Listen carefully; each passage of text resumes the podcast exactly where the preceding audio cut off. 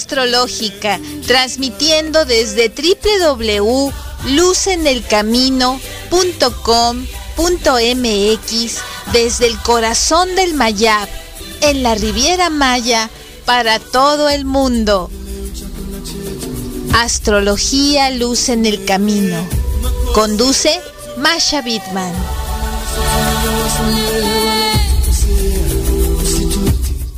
Bienvenidos Bienvenidas todos y todas a este espacio Astrología Luz en el Camino. Su amiga Masha Bidman, feliz de estar transmitiendo en un día como hoy, primero de noviembre del 2021, donde tenemos una energía tan hermosa, tan alta, este, que honra, que festeja, pues a los seres trascendidos. Noviembre será un mes de despertares espirituales y esto es algo muy fuerte. La temporada de Escorpio comienza con una dosis adicional de intensidad característica de este año.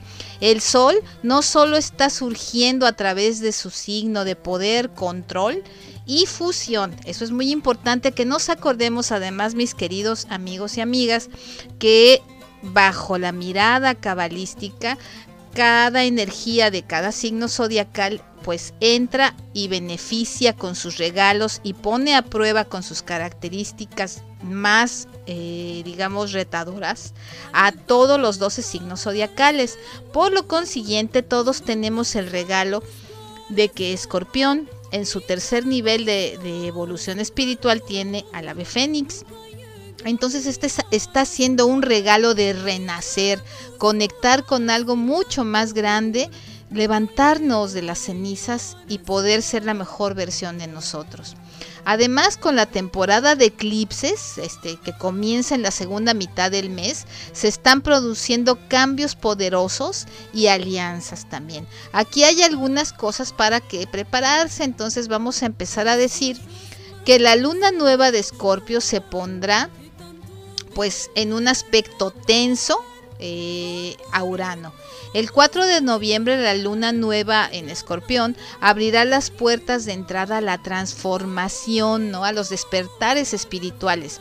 Ahorita lo estamos hablando a través de la astrología occidental, que es la que manejamos más comúnmente. Próximamente haré otro podcast para que también entremos ya a la siguiente energía a través de la astrología cabalística que es Sagitario.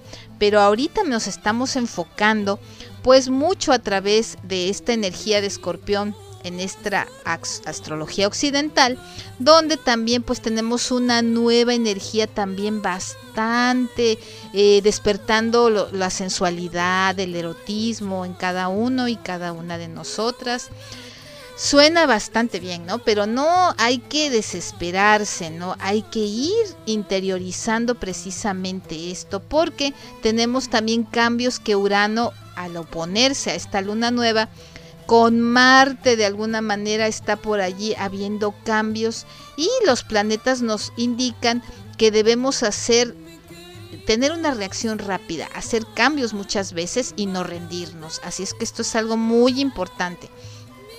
También tenemos que Venus retrógrado eh, estará pues el próximo mes acudirá a la vida amorosa, así que comienza a prepararte desde ahora porque vamos para diciembre con esta energía. Primero las buenas noticias, el 5 de noviembre el planeta del amor, o sea, Venus, comienza una, una, visita prolongada hasta el 6 de marzo del 2022 en Capricornio, el signo de los objetivos a largo plazo. La posibilidad y el acoplamiento de poder están al máximo. Eso es algo muy bueno en nuestras vidas amorosas, digamos que estuvieron tan castigadas en la pandemia. Ahora, pues el del 19 de diciembre al 29 de enero, Venus estará retrógrado.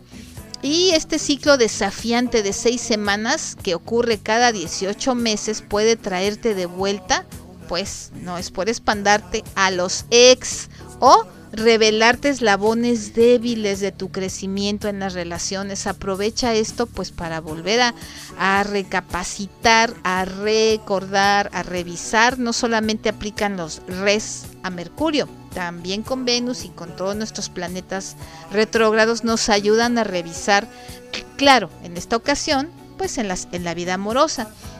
Entonces, pues es muy importante que también chequemos que la oposición, o sea, el aspecto tenso que decimos los astrólogos, entre Marte y Urano, pues podría causar ciertos trastornos. Así es que el 17 de noviembre, los exaltados planetas que son Marte en Escorpio y Urano en Tauro, vuelven a revolvernos el panorama. Estos cuerpos celestes volátiles se enfrentarán en una oposición bastante tensa, lo que podría pues impulsar el ego, las luchas de poder, especialmente cuando se arraigan a los signos fijos. Así es que, pues bueno, vamos a estar checando esto, elige Puedes tener cuidado, asegúrate de que cualquier cosa por la que decidas luchar sea verdaderamente un objetivo, pues y saque tu lado rebelde, pero no el conflictivo. Y pues bueno, el eclipse lunar de Tauro, en luna llena, inicia una nueva serie de eclipses.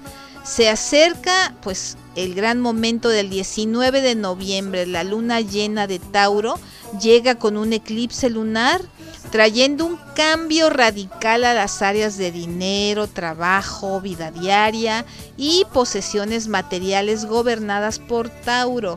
Este no solo es en el penúltimo eclipse del 2021, el próximo en Sagitario llega el 4 de diciembre, así es que por eso hablamos de temporada de eclipses sino que el eclipse, digamos que ahorita está inaugural de esta nueva serie, este, a través del eje de Tauro-Escorpio, entra ahora y hasta, y digamos hasta octubre del 2023. Así hay que prepararte para grandes cambios globales en la, digamos, en la forma en la que el mundo maneja el dinero, el poder, los recursos compartidos, el trabajo, la estructura de nuestra vida diaria. Ya hemos visto indicios de esto desde la gran renuncia de personas que hubo pues eh, en masa en, trabajos, renuncias y también mucho recorte de personal otoño del 2021. Ahora el cambio de nombre, digamos también que se está eh, proyectando ya de Facebook como meta y el plan a largo plazo del, de este pues gran gigante de las redes sociales para crear un metaverso donde las personas puedan vivir partes importantes de su vida, incluido el trabajo en este universo virtual en tercera dimensión. Así es que prepárate, vienen grandes cambios. El eclipse lunar de este mes será desafiado por el super tamaño de Júpiter en Acuario, creando una cuadratura, o sea, un aspecto tenso, como decimos los astrólogos, espero sea entendible, este, entre el Sol, la Luna y Júpiter. Podríamos sentirnos atraídos entre el deseo de controlar nuestra situación actual y el impulso competitivo de ser grandes futuristas.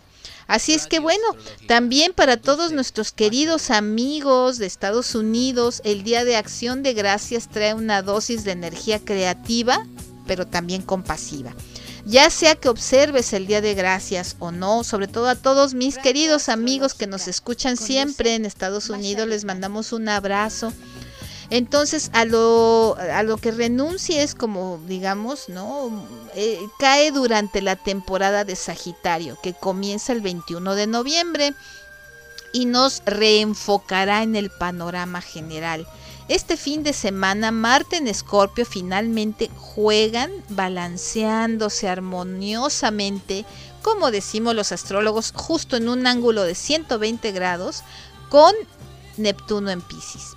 Entonces, bueno, este es un podcast informativo de una gran cantidad de eventos como me acaban de escuchar, que sería de horas y horas platicar. Así es que lo vamos a ir este, dosificando, vamos a ir hablando, no te preocupes si no me entendiste del todo.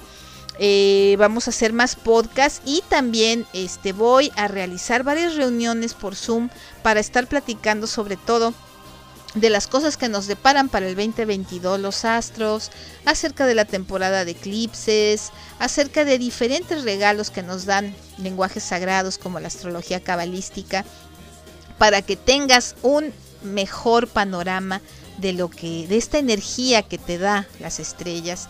Y pues bueno, Masha Bidman, Astrología Luz en el Camino, te mando un abrazo de luz con mucho cariño.